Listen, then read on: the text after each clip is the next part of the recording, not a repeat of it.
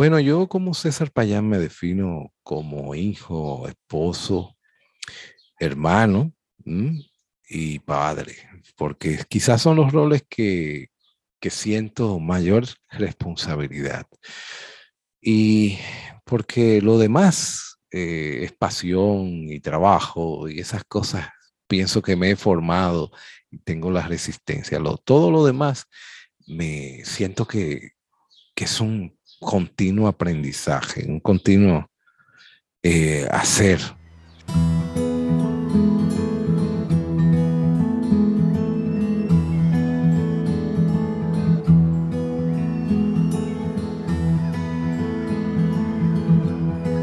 Corazonando Podcast es un espacio que te invita a escuchar y hablar con el corazón.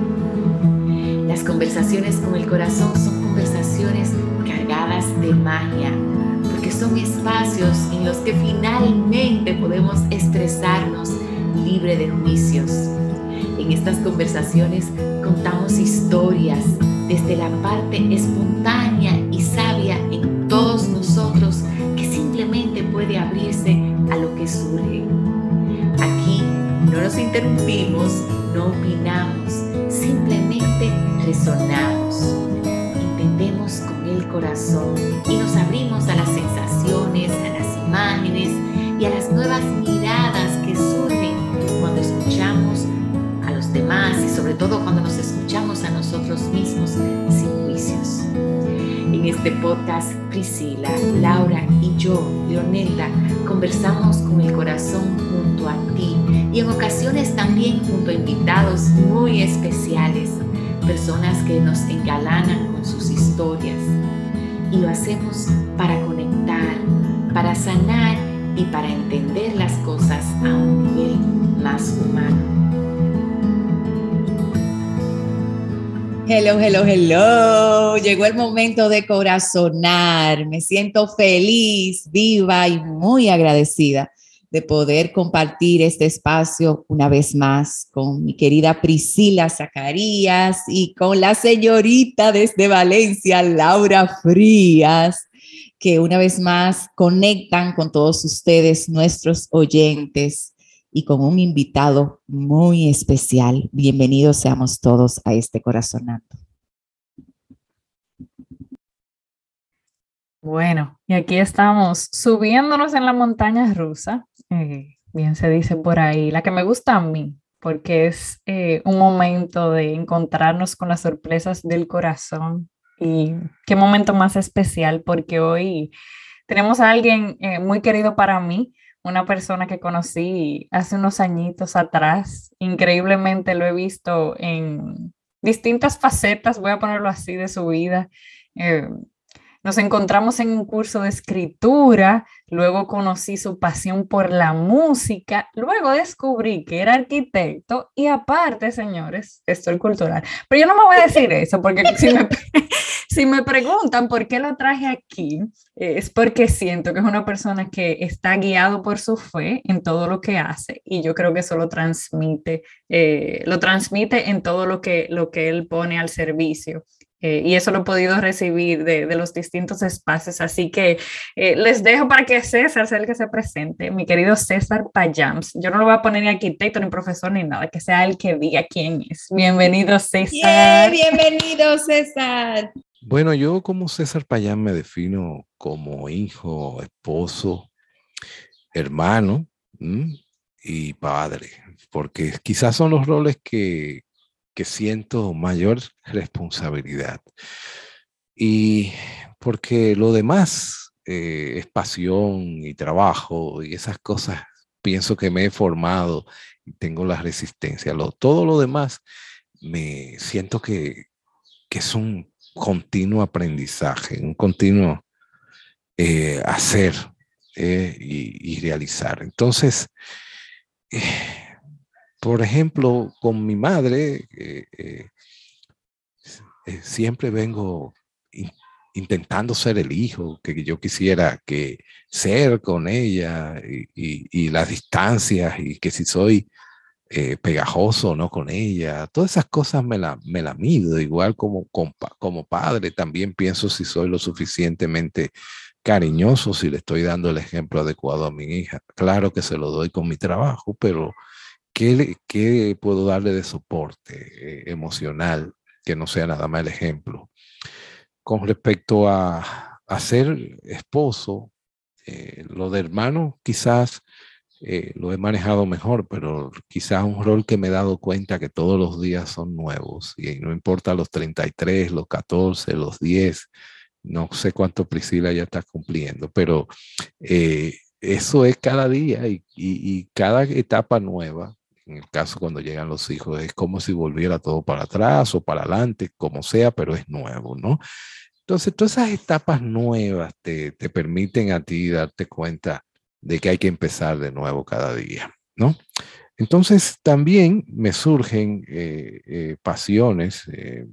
cuando yo era joven, más joven, porque me considero joven todavía a mis casi 55 años, eh, veía a la gente en permanente, o sea, lo que tenían muchos años haciendo cosas, un negocio o una relación. Sobre todo yo creo que, que lo que más me llamaba la atención eran las relaciones largas, ¿no? Eh, entre personas. Los trabajos no, porque eh, a pesar de que también veía, mira, esta persona siempre iba al mismo trabajo, pero esas cosas siempre lo consideré que debió haber hecho otras cosas más también eh, para que su vida fuera más diversa. Pero en el caso del ejemplo de, del matrimonio y todas esas cosas me llamaron la atención. Y quizás lo traspolé a, la mayoría de roles que hago. Eh, como docente tengo casi 25 años y eso me ha permitido formar a todos los arquitectos en 25 años. Vamos a decir, en esta ciudad, en esta sociedad. Y bueno, y de vez en cuando, cuando uno se encuentra con ellos en la calle y ve que te tratan con cierto respeto, te, te saludan, tú te das cuenta, quizás, lo que tú diste en tu momento, en el aula o en alguna situación que esa persona tuvo eh, con respecto a una entrega o a, una enseñanza, etcétera. Entonces, todas esas cosas eh, van formando a uno, van eh, dándole una seguridad de que uno ha hecho en el pasado algo importante para los demás. Entonces, me di cuenta también con la docencia que es una vocación, no es un asunto económico si acaso uno empieza en algún momento para rellenar algo con eso, después se da cuenta que no, que es más, yo quisiera algunas veces pagarle a la universidad ese semestre lo que me van a pagar para yo descansar. así, así lo he visto, porque siento que necesito espacio para mí también, ocio para mí, eh, no sentirme tan responsable. Algunas veces quiero vivir la vida como si no tuviese que tener llevar las cosas tan en serio, porque enseñar es algo serio, ser papá es algo serio, ser esposo es algo serio, eh, ser hermano es algo serio. Entonces, todo lo que hace casi es serio. Entonces, yo bebo muy poco alcohol.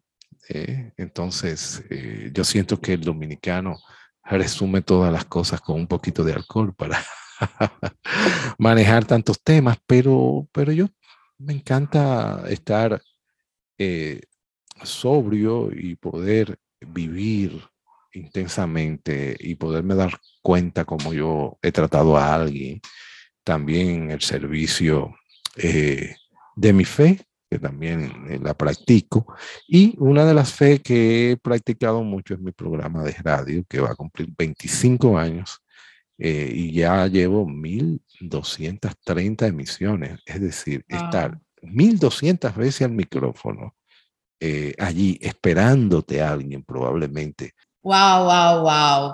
Eh, pues creo que ya hemos empezado a corazonar y a descubrir todos los tesoros que César Payams trae a nosotros en este corazonando. Gracias por estar.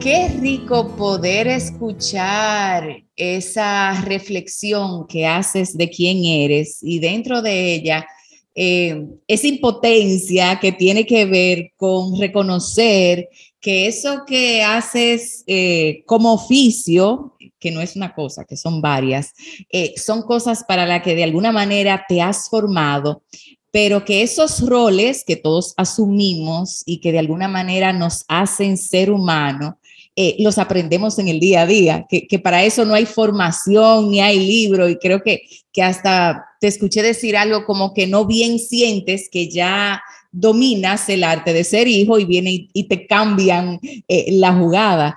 Eh, me encanta que, que puedas sentir y compartir con nosotros cómo ahí es que está el real reto.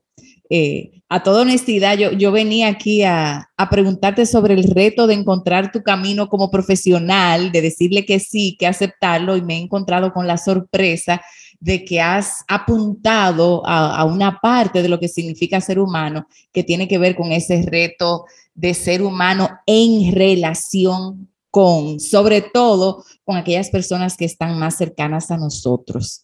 Eh, así que empiezo celebrando eso y y quiero invitarte a, que cuentes con nosotros alguna anécdota que tenga que ver con el momento en el que descubriste que ser humano en relación con los demás era casi como un arte que uno nunca termina de dominar.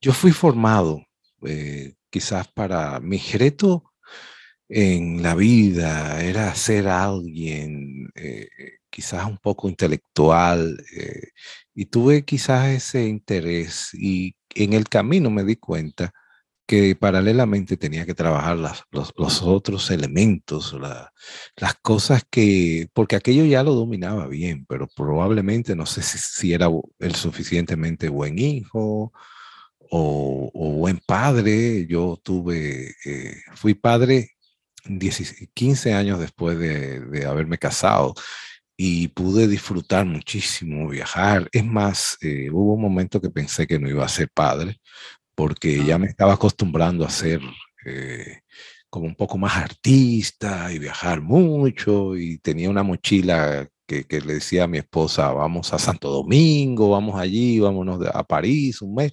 O sea, esas cosas como muy frecuentemente. Y, y luego, el, cuando llegó mi hija, todo cambió. De hecho, tengo una anécdota muy bonita musical que fue que antes de nacer mi hija, mi hija nació en enero, yo fui a Estados Unidos a ver el pianista preferido mío antes que ella naciera, porque yo dije, eso yo lo tengo que hacer antes que ella nazca, porque ahora yo soy dueño de ese dinero, pero cuando ella nazca ella va a ser dueño de todo mi dinero.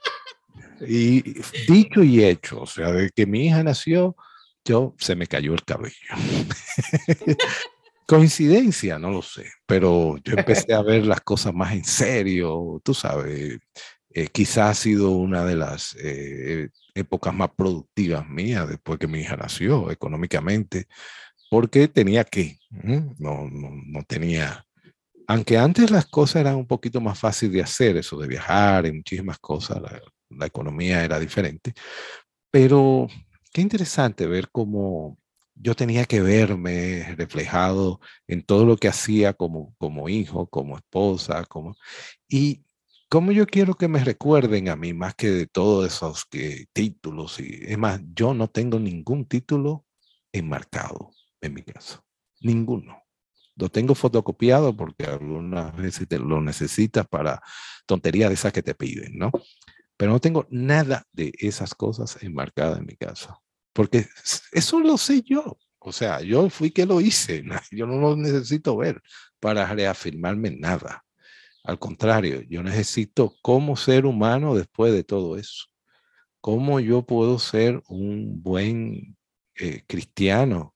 Yo quiero que la gente vea en mi cara a Jesús si yo soy, sigo a Jesús. O sea, que me ve, que lo vean, que lo vean en mi felicidad, no en mi amargura, o, en mi forma de yo mirar las cosas o, o, en mi afán, algunas veces digo, yo quisiera como que hubiera un botón de pausa en la vida para yo poner pausa y colocarme derechito y darle play. Pero no, no es así. Las cosas funcionan de otra manera. Van a millón. Van a millón y todos juntos. Entonces, nosotros los que no hemos repartido entre servir, eh, educar, eh, ser buen hijo, buen esposo, buen padre, eh, creo yo que, bueno, el afán de, serlo, por lo menos, ¿no?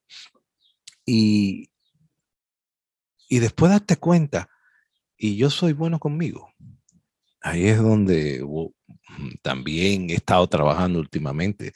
Oh, porque yo, yo me debo hacer cosquilla yo también, ¿eh? así como le hago cosquilla a los demás.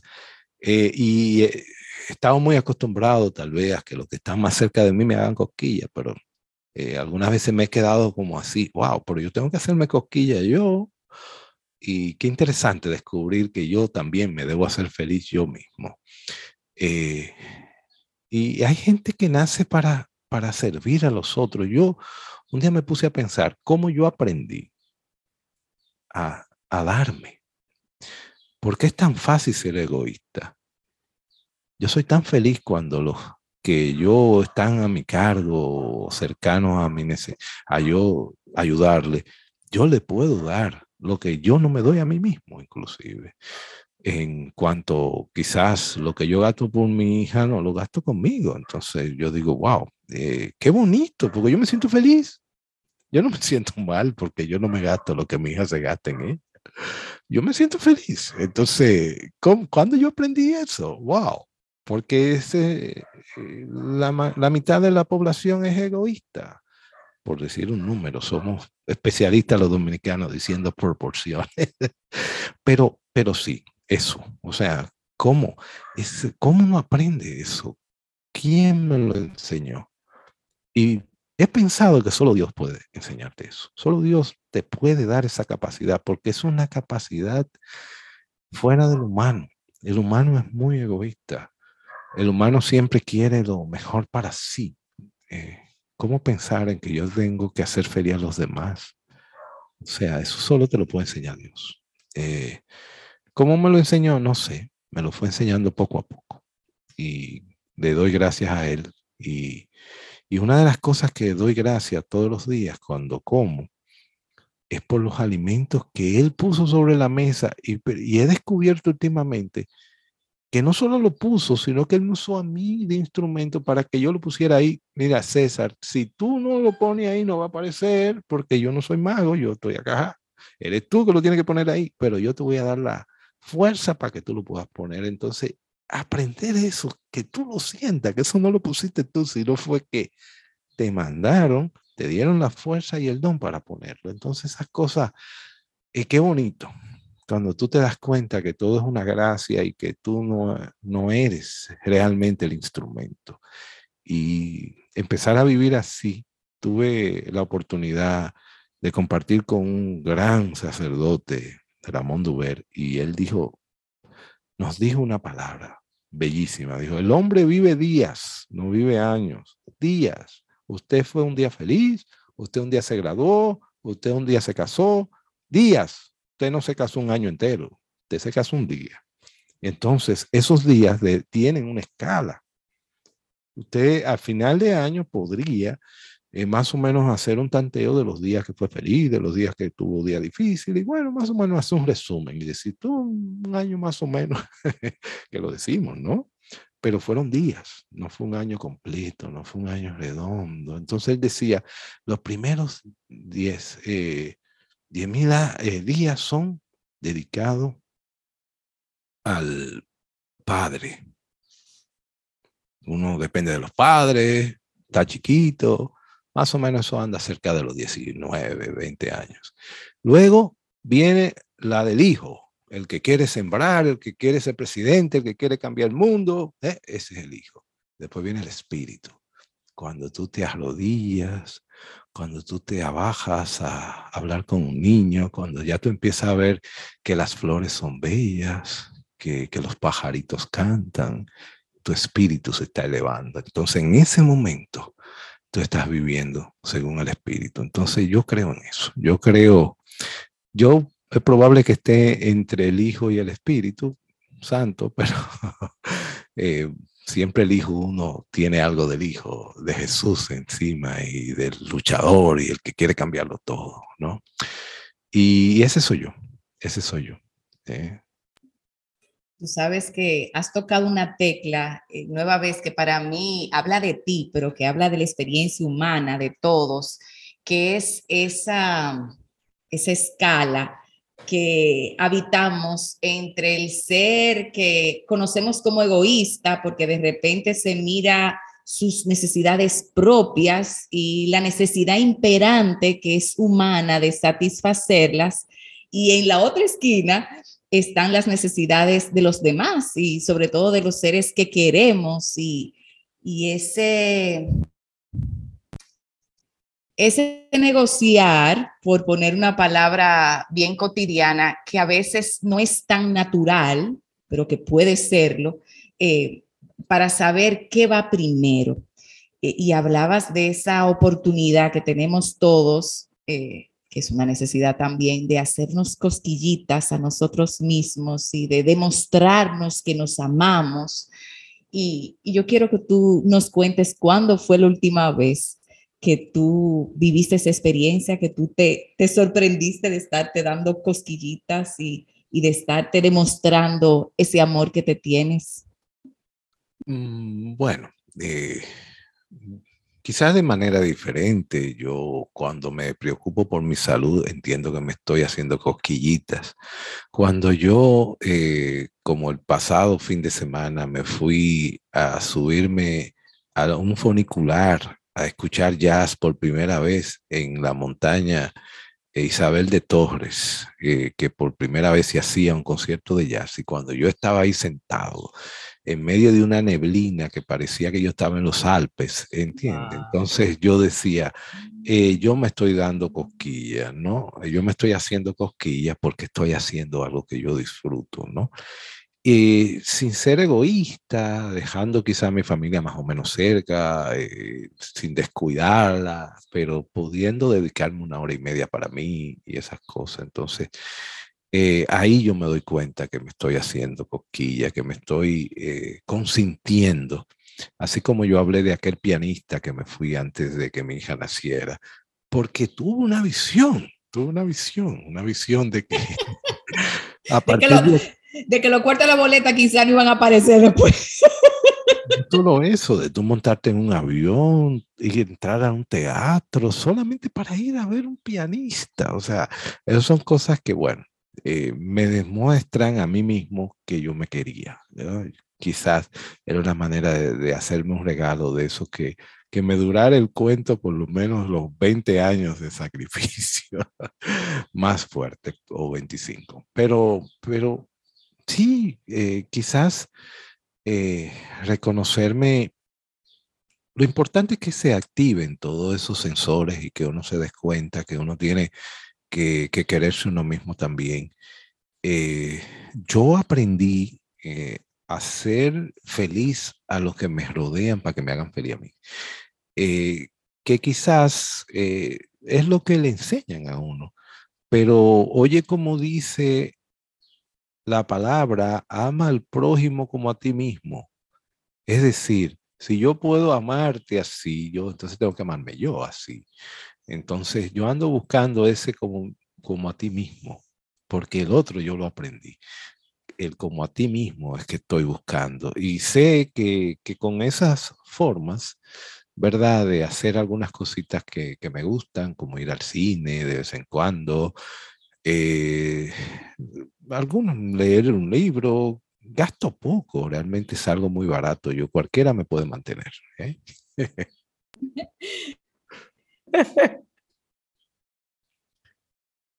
Sí, y, y, resueno mucho con esa posibilidad de amarte a ti mismo, eh, aunado a esa frase que compartiste anteriormente de, cómo vivimos días. Entonces creo que es cómo, cómo puedo amarme a mí mismo, demostrarme ese amor a mí mismo cada día, eh, que no sea cosa solamente de una eventualidad.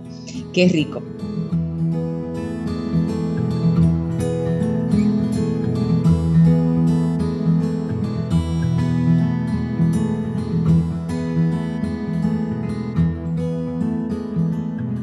si nos estás escuchando, eh, me imagino que ya en algún momento has sentido como la voz de César es un regalo, que se le va entrando a uno, eh, no se sabe ni cómo. Entonces yo estoy muy curiosa, César, porque estoy por asumir que en algún momento tú te tienes que haber dado cuenta que había una fuerza, un poder, una riqueza en tu voz. Cuéntanos la historia de ese momento en que tú te percataste de que ahí había algo. Mm, yo nunca, bueno, en los 25 años al principio no pensé que mi voz tuviese nada en especial. Eh, sí entendía que tenía algo en la cabeza y una música que compartir. Y la manera como yo contara la historia de esa música que tú no escuchabas podía ser como algo que te llamara la atención y te diera como... Yo juego mucho en mi programa de, de usar música algunas veces conocida, pero cómo yo la mezclo, cómo yo hago que esta canción que ahora, que tú siempre habías escuchado, ahora habla de la, de la espera entonces, de repente yo te pongo esa perspectiva y tú empiezas a ver que todas esas canciones, de alguna manera, hablan de la espera. Entonces, es la conversación lo que va haciendo que la música vaya teniendo sentido. En principio yo pensaba que con mi programa lo que yo tenía que hacer era buscar la, la, música más sofisticada y rara para impresionar, o no para impresionar, pero para decir que esto no es de aquí, mire, esto es de allá. Y, un poco mi programa tiene de eso, de, música del mundo, pero, pero después me he dado cuenta que, que, la historia que yo puedo hacer con esa música es más potente que la música per se. Porque como yo te pongo música que tú nunca hayas escuchado y a ti te interese. Entonces me di cuenta que, que, la historia era lo más importante. Entonces cuando yo empecé con esto del programa, yo tenía interés de, de poder pensar antes de hablar. Eh, conjuntamente hablando. Entonces yo decidí que, que, yo iba a tener una voz, eh, que me, una pausa en mi voz que me permitiera pensar y hablar. Pensar la palabra que iba después de la que yo estaba pronunciando. Entonces, eso, esa forma de pensar hizo que mi voz fuera lo que es. Entonces, de repente, no es que yo finjo para, para hablar, yo hablo así siempre, por teléfono. Obviamente, si estoy muy contento, hablo como un cibaeño, porque también lo soy. y me encanta cuando oigo esas grabaciones que yo me salen todas esas y y todas esas cosas, porque a mí me entrevistaron en Santo Domingo y me dijeron, ¿por qué tú no hablas con la I en una emisora? Digo yo, porque yo fui a la universidad y yo me la controlo, yo la tengo dentro de una cajita. Cuando yo estoy en un ambiente, ¿verdad? Es relajado, yo la saco, pero aquí no. entonces, mi voz eh, iba como, entonces empecé a pensar en la velocidad de mi voz, que eso es interesante empecé a pensar en la velocidad como mi voz se iba pronunciando. Entonces, eh, incluso a leer, eh, muchas veces yo estoy leyendo y tú no te das cuenta que estoy leyendo, porque tú, tú crees que estoy hablando, porque la lectura va a esa velocidad y es imperceptible de que yo estoy leyendo algo. Parece que te lo estoy contando. Entonces, cada, cada, vez que yo descubro todo eso y entonces parece que la historia, la forma como yo cuento, lo que cuento de cada música y esa forma de hablar, pues entonces se convierte en un performance. Eh, a mí una amiga que respeto mucho, de, de mayor edad, que conocí en el ámbito académico, que ya está retirada, me dijo, César, ¿qué es lo que tú tomas para hacer el programa? Ella asumía que yo tenía que darme aunque sea una copa de vino, ¿verdad? Para, para hablar, porque ella decía que eso era un performance, porque ella era mi amiga y nos hablábamos, pero ella entendía que cuando yo estaba frente al micrófono, yo me transformaba. Entonces, pienso que sí, que es un performance, porque yo debo entrar por un solo sentido a todos los otros sentidos tuyos. Entonces, debo entrar por el oído y entrar a tu mente, a tus ojos, a lo que tú hueles, a lo que tú pruebas y a lo que tú sientes. Entonces, sí, es un performance, es un performance. Diferente a la televisión, diferente. La voz tiene que serlo todo. Tiene que ser aquello que te va introduciendo poquito a poquito la música. En el caso de, de la música, ¿no? Igual en la enseñanza. Igual en la enseñanza. Y nada, yo no, no consideraba que mi voz era especial hasta que después la gente empieza a decirme, como te dije, que un amigo me dijo, bella voz.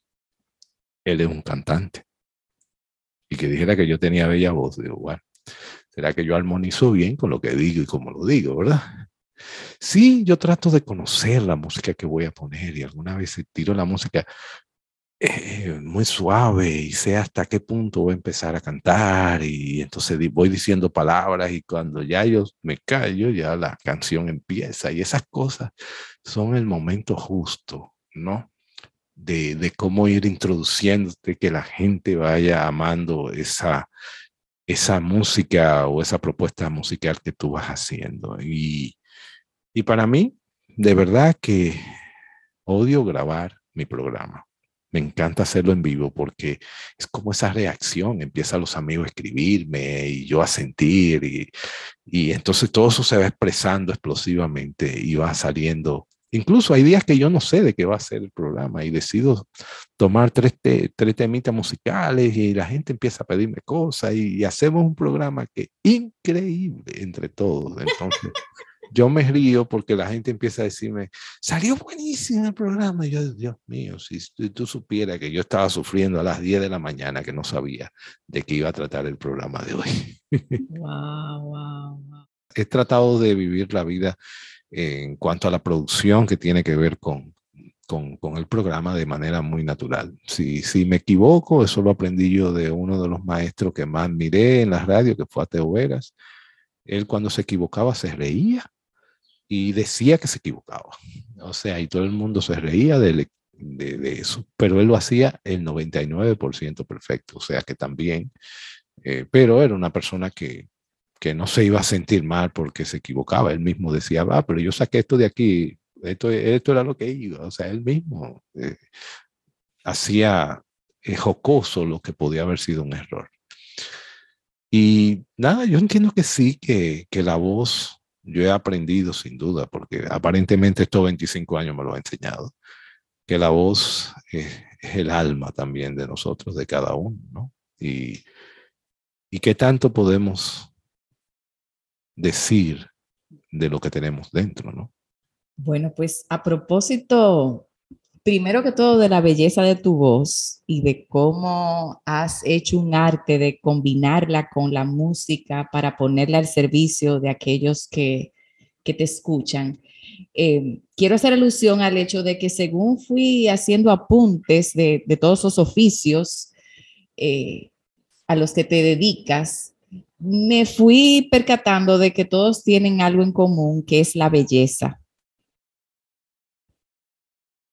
Y, y me gustaría que tú nos compartieses una pieza musical que nos hable de esa belleza que, con la que tú juegas con todo lo que haces. ¿Qué te parece si jugamos Bueno, un poquito? Claro, una de las piezas que me llega a la mente, que me resuena, ¿verdad? Eh, puede ser a Louis Armstrong cantando Qué vida tan maravillosa o, o What a Wonderful World o Qué mundo tan maravilloso. Porque él describe poco a poco las cosas cotidianas y las bellezas de cada una de esas. Dice, cuando un niño llora, eso es vida. Cuando dos amigos se dan la mano, se dicen, yo te amo o yo eh, te quiero, o sea, se dice. Eh, y cómo todos esos elementos de la, de la cotidianidad es la que hace el mundo grande. Eh, algunas veces pensamos que son los grandes acontecimientos que nos pasan o las grandes cosas. Y justamente lo pequeño es lo grande. Y esta pieza de What a Wonderful World es para mí la pieza que retrata la vida y la belleza, sobre todo la estética, la estética de, de lo simple. Tú la puedes poner, no, no puedes compartir un pedacito, como tú haces en la radio, Eh, sí, yo pienso que sí. Eh, para, para disfrutar de un momento de cosquillita compartida. Compartiendo con ustedes una pieza que me encanta, se llama What a Wonderful World, qué mundo tan maravilloso.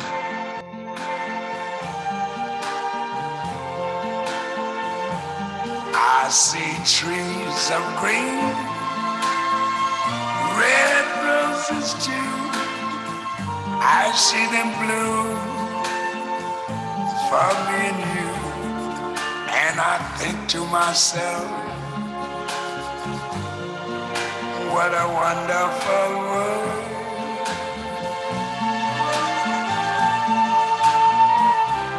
I see skies of blue and clouds of white, the bright blessed day, the dark sacred night, and I think to myself,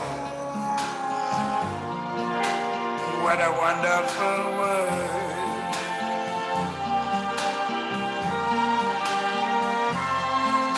The colors of the rainbow, so pretty in the sky, are also on the faces of people going by.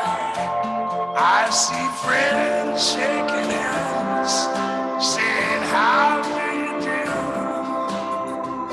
They're really saying, I love you. I hear babies cry. I watch them grow. They're like much more than I ever knew. And I think to myself,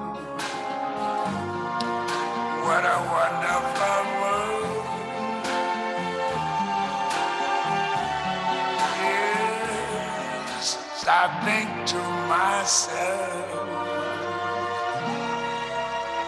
a wonderful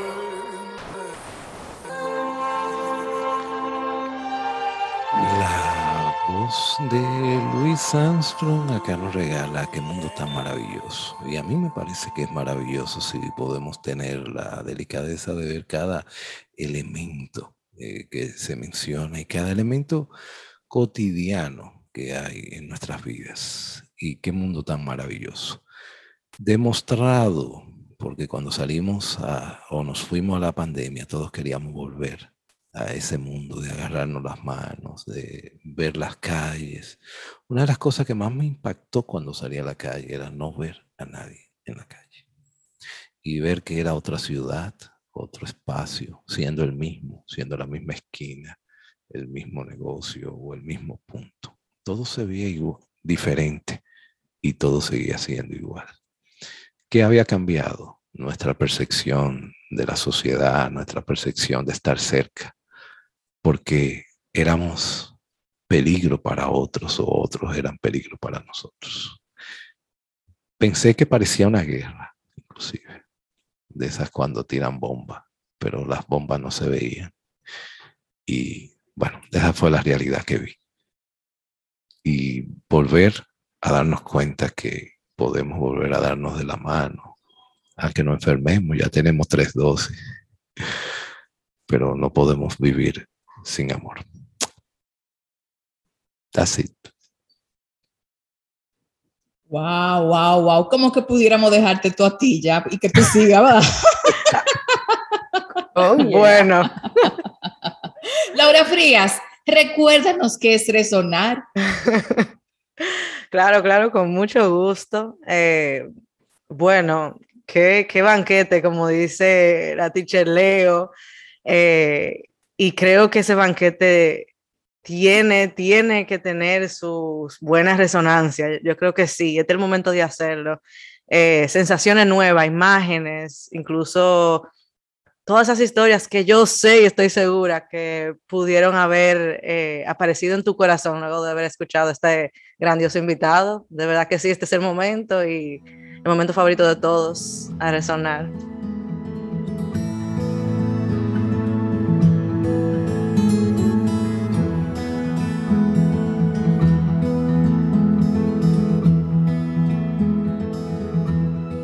Vamos a empezar con, con la definición de, nuestro invitado. Eh, lo primero que me acordó fue cuando eh, en la universidad, en la Pucamaima, eh, al principio, cuando hacíamos el examen de admisión, teníamos que mm, coger un examen de inglés. Y Y bueno, si tú pasabas el examen de inglés escrito, tú tenías que tomar un examen oral a ver si te convalidaban el inglés. Pues bueno, me acuerdo que fui un sábado y nada, había un profesor y tú tenías que sentarte tú solo con esa persona. Y la primera pregunta que me hicieron era, eh, ¿cómo tú te defines? Who you are. Y yo me acuerdo eh, haber pensado, y lo sigo pensando muchas veces, que difícil a veces responder esa pregunta en pocos minutos, como te lo piden eh, para ese tipo de examen o lo que sea. Y escuchar su forma de, definir, eh, cómo se define, cómo se define nuestro invitado, es como, no sé, me dio como eh, ese, ese, ese paz, o sea, como esa certeza de que yo me puedo definir en todos los roles que yo pueda tener en mi vida que no es eh, lo que yo trabajo o necesariamente quién yo soy ahora, sino lo que yo he sido incluso también, creo que parte de lo que me define en, el día de hoy. Eh, y que la definición no es algo como eh, yo, no, no un límite de, mi ser, sino que yo puedo ser muchas cosas y, y, y no sé, la forma en que se definió por todos sus roles y lo que ha vivido y lo que le gusta, creo que me, no sé, me da como un ejemplo de cómo me puedo definir también. Cuando me hagan esa pregunta, yo diga, qué difícil. No es difícil, eh, solamente describir quién, quién tú eres en, en todas sus, sus roles y lo que yo sienta que soy. Eh, fue como muy importante. Yo dije, wow, eh, tenía mucho tiempo que no escuchaba una persona que se definiera con, con todo. o con lo que uno a veces poco escucha, pudiera decirse. Así fue que lo sentí. Eh, todos los días el primer día. Eh, wow, eso abrió una caja de Pandora en mí, como lo conecté mucho con la gratitud, como cuando yo agradezco diariamente puedo darme cuenta que todos los días, o sea, todos los días yo tengo la bendición de tener un día más. Entonces lo vi así y como tal vez las etapas que voy viviendo o las transiciones que considero duras o que considero difíciles, solo son días, no necesariamente tiene que ser un año, no tengo que categorizarlo como el peor año de mi vida o, bueno, como coloquialmente categorizamos eh, años o tiempos específicos, sino más bien verlo como fue un día, me sentí mal cuatro días, eh, fueron duros, pero ok, no puedo definir, ¿verdad? Eh, hacerme víctima de mi propio cuatro días que me sentí mal en el año, es como viéndolo así. y que importante, yo creo que es escucharlo y como traerlo a tu vida y también la importancia como de, de, show up, se puede decir, como presentarte a las oportunidades de la vida, porque tú no sabes quién puede decir algo que pueda eh, ser importante para ti en este momento. Entonces creo que eso me marcó también mucho, me recordó eh, eso, ser agradecido por cada día, el sol sale todos los días, así mismo todos los días se amanece, todos los días se anochece y, y bueno, lo que eso pueda representar, ¿verdad? Eh, hacerme, hacerse cosquilla a uno mismo. Wow, eso, todo lo que implementa eso, como sí es cierto que muchas veces eh, a uno le enseñan, ¿verdad? Como eh, César decía, a dar al otro, eh, y que uno tiene que hacer las cosas para el otro. Eh, y luego llega un punto en la vida que tú dices, pero espérate, espérate, espérate, espérate, eh, ¿dónde yo estoy? ¿Qué me doy a mí? ¿De qué me nutro yo? no sé, pude como darme, lo que, lo que pude resonar fue como las veces que tal vez me han empezado a hacer cosas por los otros es como un reflejo de lo poco que yo me estoy dando a mí. Eh, me llevó, me, resoné bien claro con eso. Fue como, si yo quiero dar al otro, también me tengo que dar a mí también. Eh, y no olvidarme eh, de quién yo soy, ni de lo que yo necesito, ni de lo que mi ser necesita. porque mientras más me olvido, menos puedo dar, así lo, lo puedo sentir. lo sentí bien, bien clarito. Y eh, en un momento César dijo que él aprendió a pensar a la velocidad de su voz. Ay, Dios mío, eso fue como una galleta para mí, porque muchísimas veces yo y me he dado cuenta y, y tengo, yo creo que desde un par de meses, diría yo que no, no, desde que empecé el podcast, que escuchar tu voz nuevamente y ver lo rápido que tú hablas, lo, lo mucho que tú cortas la palabra, eh, y en mi caso verme así y, y, juzgarme, ¿verdad? De, wow, Laura, tú tienes que bajarle dos en buen dominicano, ir más despacio para que la gente te pueda entender. Y lo que esa frase me llevó a pensar a la velocidad de tu voz fue más que de aquí de la mente y me señalaba la mente es tal vez el reflejo de mi voz, como yo tan rápido pienso. Eh, pues la velocidad de mis palabras muchas veces puede ser la, velocidad, la, la, velocidad de mi pensamiento. Puede ser, no, lo es. Y como tal vez no es que yo tengo que bajar la velocidad de mi voz, sino bajar la velocidad de la manera en que yo pienso, en todos los sentidos de la palabra. Eh, y eso ¿verdad? Ahí entra meditación, ahí estamos, pero no sé, fue como un recordatorio de no juzgar tanto la voz, sino más ver hacia adentro, que tal vez yo necesito bajar un poquito, calmar un poquito, eh, tal vez así hasta yo misma me pueda entender, eh, ¿verdad? Porque uno habla de que el otro no lo entiende, pero tal vez a veces mmm, mi propia mente no me entiendo yo, entonces tal vez si le bajo un poquito la velocidad, eh, capaz que hablo más lento, me entienden mejor, pero lo más importante, me entiendo yo un poco más, eh, escucho más a mi interior. Entonces, por ahí vamos. Bueno, qué banquete. La montaña rusa no ha bajado todavía, señores. eh, de lo bello de tu alma habla la voz de tu corazón. Eh, y no sé por qué estoy eh, resonando con la sensación de cómo la bella alma de César habla en todo lo que él hace. O sea, en sus diferentes roles que él los mencionó, sus diferentes funciones de vida, lo que le quiera poner. Entonces, sentirlo tan presente y tan bello en cada cosa que él hace, pues yo creo que habla de, de, lo bello de su corazón, de lo guiado que él está, que creo que, que, es algo como que me llegó al inicio de la conversación. Y de que él ha sido instrumento de Dios para poder transmitir esa belleza que, que, habla su alma. Entonces estoy como, como resonando mucho con, con esa sensación. Y me llegó mucho cuando él habló cómo ser humano después de, entonces uno se pregunta muchas veces, eh, ¿qué hago ahora? ¿Qué sigo haciendo? Y en esta sociedad que todo el mundo, ah, que tiene que hacer esto ahora y seguir haciendo tal cosa. Y al final lo más importante es seguir valorando la humanidad, o sea, ese sentido de humanidad contigo, con el otro, con el que tienes al lado. Y lo conecto muchísimo con, con eso que decía César de si yo soy bueno conmigo, pero también soy buena con el otro. Soy yo después de mi rol o después de eso que hice, después de ese título, como bien decías tú, soy yo buena conmigo y con el otro. Eh, soy yo humana conmigo y con el otro.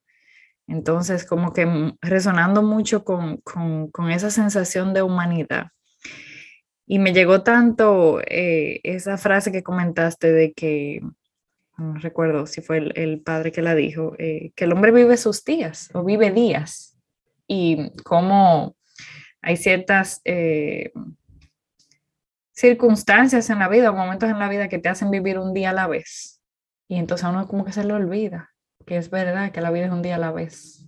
Uno tiene sus días y que yo creo que este año para mí ha sido, eh, resonando con una pregunta que me he dicho muchas veces, ¿con qué propósito yo salgo de mi casa este día? Y entonces lo conecto otra vez. Cada día ¿verdad? Uno tiene esa conexión, eh, ese valor, qué intención yo le pongo este día. Y la verdad es que este día es el importante, este hoy, este ahora, este momento. No son los años, porque al final es la suma de todo lo que tú haces cada día. Entonces, como que muy conectada con, con, esa sensación. Y qué decir de conectar con esa canción de Louis Armstrong, What a Wonderful World, porque nunca la había escuchado con tanto sentido y sentimiento. Me ha fascinado toda la vida, ha sido una de mis canciones preferidas, mi papá le encantaba y siempre como que fue una canción que, que la escucho y la escucho, pero hoy verla con otra, con otro sentido de belleza, incluso haciéndome cosquillita con ella, eh, con mucha gratitud y mucho agradecimiento por, por poder seguir valorando lo que es este mundo y lo que es esta vida y a ustedes que los tengo aquí presentes, eh, la oportunidad y el regalo de estar aquí, eh, utilizando nuestra voz como instrumento para que llegue y conecte a muchas personas que no sabemos a quién le va a llegar el mensaje. Eh, entonces, la verdad que es un mundo maravilloso y qué oportunidad y qué regalo de compartirlo con ustedes y poder seguir valorando esas cosas que están ahí. O sea que gracias por tus historias, tus por todo, por todo lo que has compartido, César. Muchas gracias, de verdad. Bueno, esta que está aquí ha hecho como un tipo de catarsis. Eh, he llorado mucho eh, y, he vivido diferentes emociones en cuestión de minutos. Wow. Eh, gracias, César, gracias voy a tratar de, hacer un resumido de, todo lo que ha venido resonando en mí. Yo en algún momento tomé un taller eh, como parte del doctorado en el que me invitaron a conectar con un momento cumbre de mi vida y a luego plasmar una imagen que describiera ese momento. Y yo recuerdo haber dibujado, soy pésima dibujando, pero en ese momento no me importó. Eh, una imagen como de un ser grandote eh, que de repente estaba unido a las montañas, al cielo, a, todo lo que era la naturaleza, como que era parte de todo. Y luego en una segunda parte, eh, la pregunta era algo como, dibuja un momento, vive o vuelve a un momento difícil en tu vida eh, y luego que vivías la experiencia de revivir el momento, una vez más, papel, colores, ahora dibuja, que viene a ti. Y yo recuerdo que para mi sorpresa, yo dibujé como si fuera una cuadrícula llena de cuadritos y en cada cuadrito una carita mía.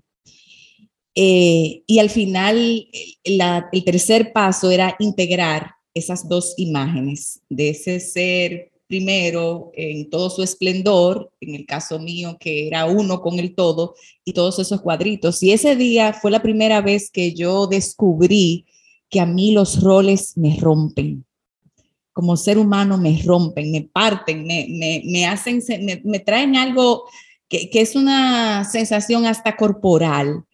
Y escuchándote a ti, César, y luego a Laura, me di cuenta que esa posibilidad de describirnos como una sumatoria de todo lo que vivimos y, de todas las personas con las que tenemos el lujo de, interactuar, eso me, trajo como un alivio interno y me hizo recordar esa historia eh, de cómo en algún momento yo me percaté de que los roles me rompen y, que hoy lo, recordé y qué bueno que puedo recuperar esa conciencia y, recordar que no tengo que ser un ser dividido. Luego, eh, vivir la experiencia de, de sentirte conectado con esa canción que querías compartir con nosotros y cómo la describiste, me recordó muchas otras voces que me acompañaron en mi niñez y en mi adolescencia incluyendo la de Teo Veras en la 91. ¡Wow! Y ahí, por primera vez en mi vida, me di cuenta de lo importante que esas voces han sido en mi vida y de lo mucho que las extraño. Eh, y sirva este momento para honrar a todo el que ha hecho su oficio como locutor, más allá como acompañante de vida de todas aquellas personas que estamos del otro lado, porque como bien decía Priscila, no tenemos idea de cómo eso acompaña a los demás y de alguna manera eso me responde una pregunta que se va a quedar como abierta quizás para tu próxima visita o capaz que se vaya completando, se siga completando el resto de esta conversación, que es cómo tú has tenido la dicha, quizás es una dicha que todos compartimos y no nos hemos dado cuenta, de llevar tu cabina contigo a donde quiera que vas. Eh, eh, eso para mí fue mágico, darme cuenta que, tu cabina es como tu mochila o tu voz tu instrumento y, y, y cómo desde ahí estoy, o sea, es que no me cabe nada de duda que has podido impactar a tantos. Con todo eso y mucho más, yo resoné. Yo me he dado cuenta que en, que en, este tiempo muchas cosas me han reafirmado. Una, yo he sido el primer eh, dominicano no residente en Santo Domingo que me he podido escuchar por dos décadas en Santo Domingo. Y eso es un compromiso, porque el soltar la toalla es traicionar a todos. Es decir, te dejaste, lo dejaste, ¿por qué lo dejaste si tú eras tan importante para nosotros? Si yo lo veo, yo veo que yo, no que yo soy importante porque soy importante, sino porque debo asumir el rol de representar a las voces que no pueden llegar a los que dominan las otras voces. Entonces, una de las cosas que yo digo muchas veces en mi programa, este campesino de provincias que usted está escuchando, y lo digo, algunas veces lo digo también porque lo soy, y orgullosamente, ¿y cuál es el problema? Si este campesino también pudo estar nominado con los grandes de Santo Domingo entre los mejores productores. Yo me siento bien, me siento bien porque sé que estoy haciendo un rol, un rol de comunicar y hay muchísima gente.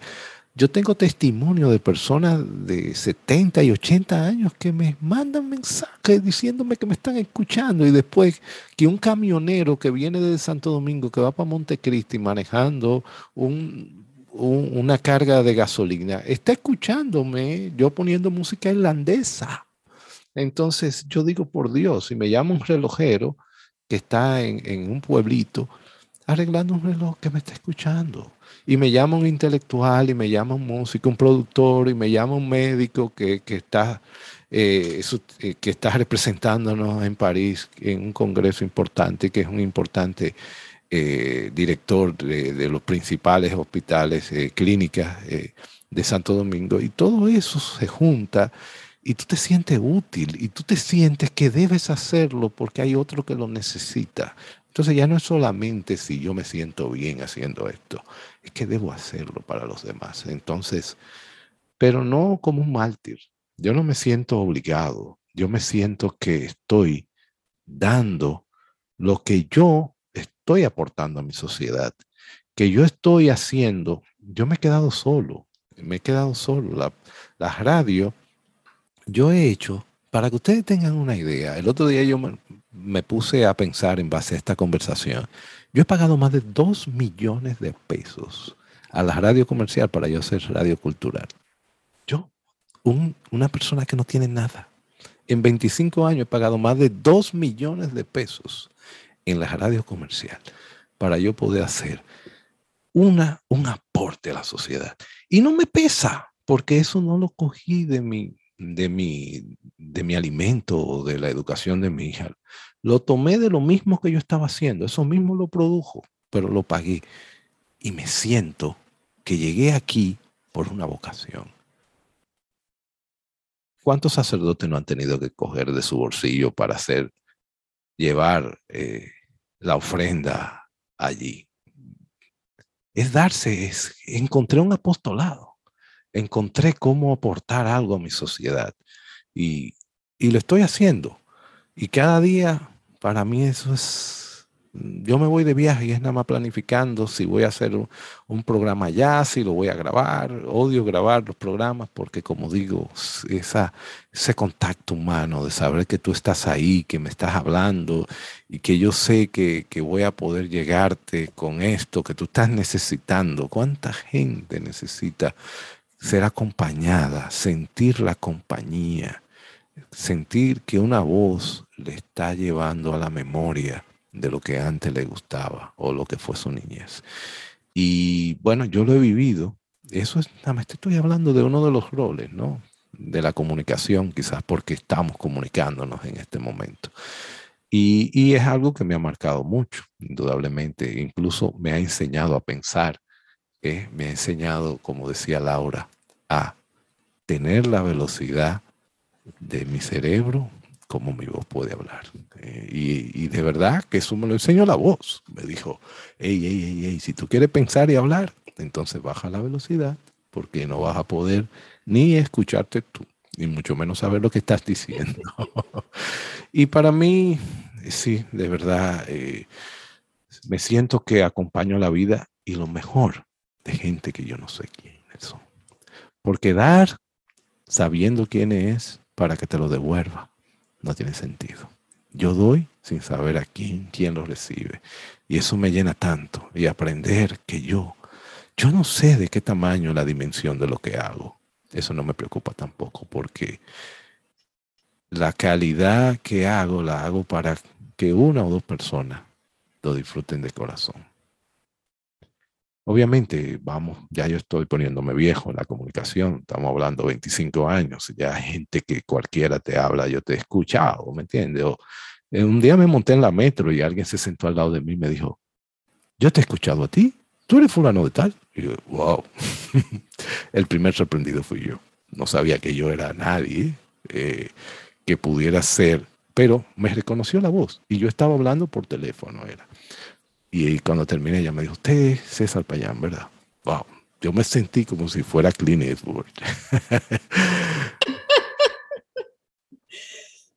¿Te puedo pedir una canción?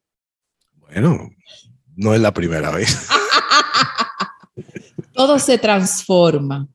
Ah, de, de, de Jorge Dressler. ¿Eh? Sí, sí, sí. Vamos a ver. Esa va a ser otra cosquillita compartida a manera de resonancia. Ok, a petición, el uruguayo Jorge Drexler. Y hablando de que todo cambia, todo se transforma.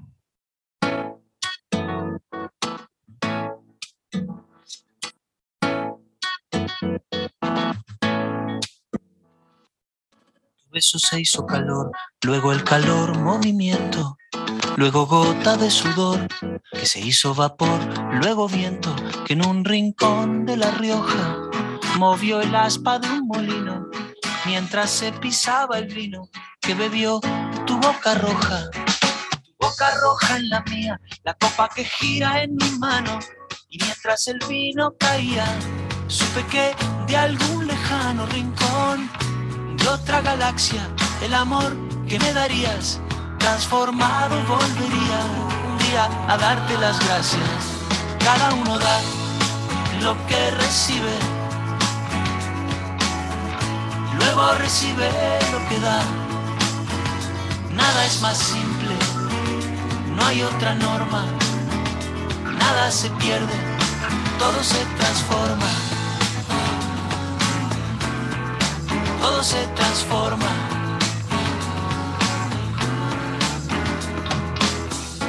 Que pagué yo con aquel euro italiano que había estado en un vagón antes de estar en mi mano y antes de eso en Torino y antes de Torino en Prato donde hicieron mi zapato. Sobre el que caería el vino.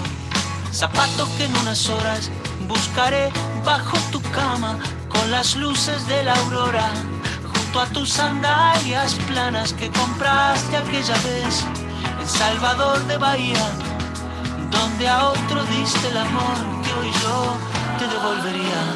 Cada uno da lo que recibe, luego recibe lo que da. Nada es más simple, no hay otra norma, nada se pierde, todo se transforma. Todo se transforma. Todo se transforma. Ah. Todo se transforma. Supe que de algún lejano rincón de otra galaxia, el amor que me darías transformado volvería un día a darte las gracias, porque cada uno da lo que recibe recibe lo que da. Nada es más simple, no hay otra norma, nada se pierde, todo se transforma. Nada se pierde, todo se transforma. Nada se pierde, todo se transforma. se transforma. se transforma. Todo se transforma. Todo se transforma. Queda claro aquí, según dice Jorge Dressler, que todo se transforma. Nadie puede recibir rosas y da piedras, ¿no? Y de ahí se trata la vida. Bueno, eh, sería recoger la canasta, ya estamos aterrizando, la montaña de rusa está llegando, señores, a recoger los frutos de esta conversación, de este episodio, de este encuentro cargado de tanto, de tanto, de tanto. Y qué difícil será ponerle un nombre, pero a ti que nos escuchas también, déjanos saber con qué te quedas, con qué te llevas a tu corazón, qué llegó a tu alma de, de este corazonando. Y nosotras nos toca recoger los frutos de esta conversación y a ver qué nos llevamos de este corazonando. Gracias por escuchar. Bueno, pues definitivamente este es uno de esos episodios que marcan un antes y un después para mí. Eh, y quisiera decir tantas cosas y al mismo tiempo sintiendo que hay tanto dicho que lo único que cabe para mí a manera de cierre es decir gracias maestro. Bueno, yo no sé por qué cuando terminé de pedir, vamos a decir que los frutos de esta conversación, a mí me llegó la palabra perdón. Y es como la sensación de pedirle perdón a Dios por no ver la belleza del mundo, de la vida. Y eh, el episodio de hoy, esta conversación es una confirmación más de, de esos wow que yo le digo a mi hija y que ella lo repite, wow, wow, wow para seguirme admirando de lo bello que tenemos a nuestro alrededor y seguir poniendo la intención en seguir viendo todo lo bueno que hay, porque hay mucho bueno. Y que se siga llenando el corazón de todo eso que está a nuestro alrededor, que es muy lindo, para dar mucha gracias a Dios y tener mucha gratitud por la vida. Así que gracias César por estar en este espacio y por regalarnos la belleza de tu alma y compartir todo lo que nos has regalado en el día de hoy. Y a quienes nos escuchan, pues gracias por conectar también. Gracias. Bueno, pues eh, sintiéndome como Leo también y como Pri, de que hay tanto dicho que a veces uno no sabe ni qué decir, ni cómo recoger, ni cómo, porque yo siento que ya como que se dijo, ¿verdad? Todo lo que se tenía que decir, pero al mismo tiempo yo me llevo bien claro que el mundo es maravilloso y que todo cambia y todo se transforma y que yo le pido a Dios, el universo y las estrellas que siempre me dé como la autoconciencia o la conciencia de darme cuenta de todo eso, como un todo, no como no como muchas veces quiero dividirlo cada uno por separado, sino más bien verlo como como un todo y, que eso que siento yo eh, pues lo siente el otro, ¿verdad? Y somos parte. Me llevo eso. Bueno, yo, yo siento que me llevo el compartir. Yo siento que no vale nada lo que tenemos si no lo compartimos. Eh, de repente yo pudiera sentirme triste, pero compartiendo me siento feliz o compartiendo mi forma de ver la vida me doy cuenta que quizás estoy mejor de lo que yo mismo eh, me percato. Y creo que ese en compartir eh, personas que tú vas admirando por, por, la sinceridad, por la manera como se van abriendo. Eh, en el caso de yo que he sido un oyente de un par de cosas que ustedes han hecho, admiré, ya conocía, por supuesto, a Priscila y y sabía que de su alma, eh, la había conocido, había tenido la oportunidad de irla conociendo en diferentes etapas y ella lo sabe, que, que siempre estoy tratando de apoyarla en lo que puedo, por lo menos emocionalmente, porque sé eh, su valía. Y la conocí recién, y qué bueno, porque algunas veces en, los diferentes momentos de la vida somos eh, el resumen de lo que somos en ese momento y, quién sabe si tal vez yo estoy, como ya decía, en ese momento del espíritu. Y qué bueno, porque no le estoy dando la importancia a todas esas cosas que me hacen vivir la vida material, eh, que de ella pudieran dar para 20 programas más. y del cual no me interesa hablar porque es como si yo estuviese tratando de vivir de nuevo en, la seriedad de la que llevo la vida, ¿no? Pero este momento para mí ha sido una, una forma de, de, expresar mi lado femenino, ¿verdad? Que, lo siento, yo me llevo mejor con las mujeres, sé que, he aprendido porque tengo alrededor de mí muchas mujeres que cuidar y siento que, ya no sé tratar a un hombre, sino a mujeres. Entonces, eh, eso es algo que, me, lo, llevo conmigo. Y entonces he tenido que descubrir cómo, cómo atender a este hombre también. eh. Wow, wow, wow. Bueno, pues yo creo que está de más decirte que esta es tu casa. Ay, no, yo estoy encantado aquí. Y, y sé que pronto te tendremos aquí de vuelta quién sabe si termino yo siendo el cuarteto, el, hombre, el, hombre, el hombre que faltaba. El otro invitado que no va a ser invitado, ¿verdad? Uy, uy, uy. El inquilino. Hasta siempre, porque hay cosas que se quedan sembradas en uno. Yo creo que esta fue una de ellas. Hasta siempre. Gracias.